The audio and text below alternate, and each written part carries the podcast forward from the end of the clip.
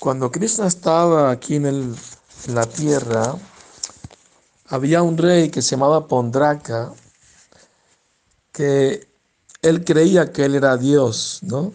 Y le mandó una carta a Krishna reclamándole que tiene que entregarle todos los símbolos que Krishna tenía, ¿no? De Vishnu, el disco, la caracola, etcétera, ¿no?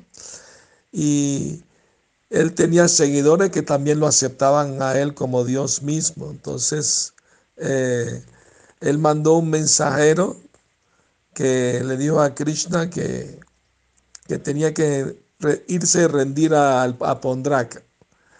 Todos los eh, familiares, amigos de Krishna estaban riendo como nada ante semejante propuesta tonta, ¿no? Entonces, eh, Krishna le dijo al mensajero, regresa con tu amo y dile que, que no sea tan tonto de clamar ser yo cuando en realidad es un alma condicionada. Él debería más bien venir y entregarse a mí. Pero ya que insiste que yo le entregue mis armas, le voy a entregar mi disco Sudarshan Chakra, pero en el cuello.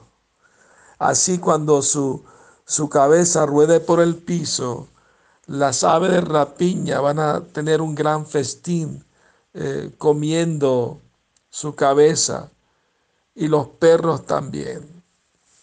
Entonces el, mensajero llevó el mensaje del Señor Krishna a su amo Pondraka, eh, quien eh, escuchó pacientemente los insultos. Eh, entonces Krishna, sin esperar más, inmediatamente partió en su carruaje para castigar al, al tonto rey Pondraka. Pero en ese entonces él está, ese rey estaba viviendo con otro amigo de él, el rey de Kashi. Eh, entonces Krishna rodeó la ciudad de Kashi. Kashi actualmente se conoce como Varanasi. Entonces este rey Pondraka era un buen gran guerrero y cuando escuchó que Krishna venía a atacarlo salió a la ciudad con miles de soldados y lo mismo su amigo rey Kashi también vino con miles de soldados a pelear con Krishna. Y Krishna muy fácilmente eh, peleó con ellos.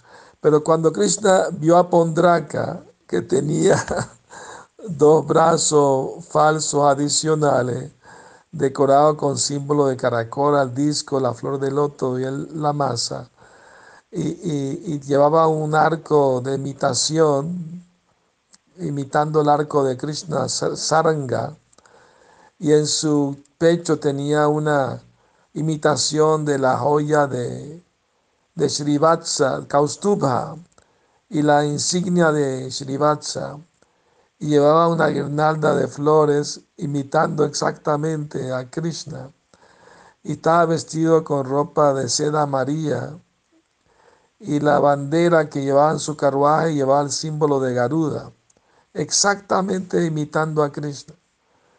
Y tenía un, un yelmo muy valioso sobre su cabeza y tenía aretes en forma de pez espada, brillaban mucho. Eh, todo lo que él llevaba era una, claramente una imitación y cualquiera que podía eh, entender que simplemente era alguien como haciendo una obra de teatro, ¿no? en, falsa ropa. Cuando Krishna vio Pondraka imitando su postura y ropa, él no pudo parar de reír y se rió con, gran satisfacción por un buen rato. Entonces eh, empezó la pelea y se lanzaban un montón de flechas y, y, así pues parecía una gran, enorme batalla. Eh, pero Krishna pues con su gran destreza peleó muy valientemente y lo derrotó a todos, ¿no? Eh, y Krishna le dijo a Pondraka, Pondraka, tu pedido de, de que yo te entregue los símbolos de Vishnu, específicamente mi disco, ahora te lo voy a dar.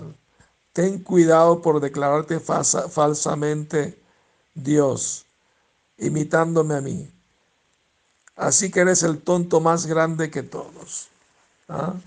Y de, esta afirmación de Cristo podemos entender que cualquier persona que, que, en la sociedad humana se hace llamar Dios es el tonto más grande. Entonces así eh, Krishna eh, mató al, rey Pondraka con su disco, ¿no? Eh, Sudarshan Chakra. Eh, arrancó también la cabeza del rey de Kashi. Ahora bien, cuando este Pondraka dejó el cuerpo, como él estaba pensando en la forma de Krishna, siempre estaba meditando en esa forma aunque su imitación era una ofensa a Krishna. Pero como murió pensando en la forma de Krishna, al Krishna matarlo se liberó de esa ofensa y, tuvo la liberación conocida como Sarupya, que entró en los planetas Vaikunta con, con la forma de cuatro manos y así alcanzó la liberación en el mundo espiritual. Hare Krishna, buenas noches, que sueñen con Krishna.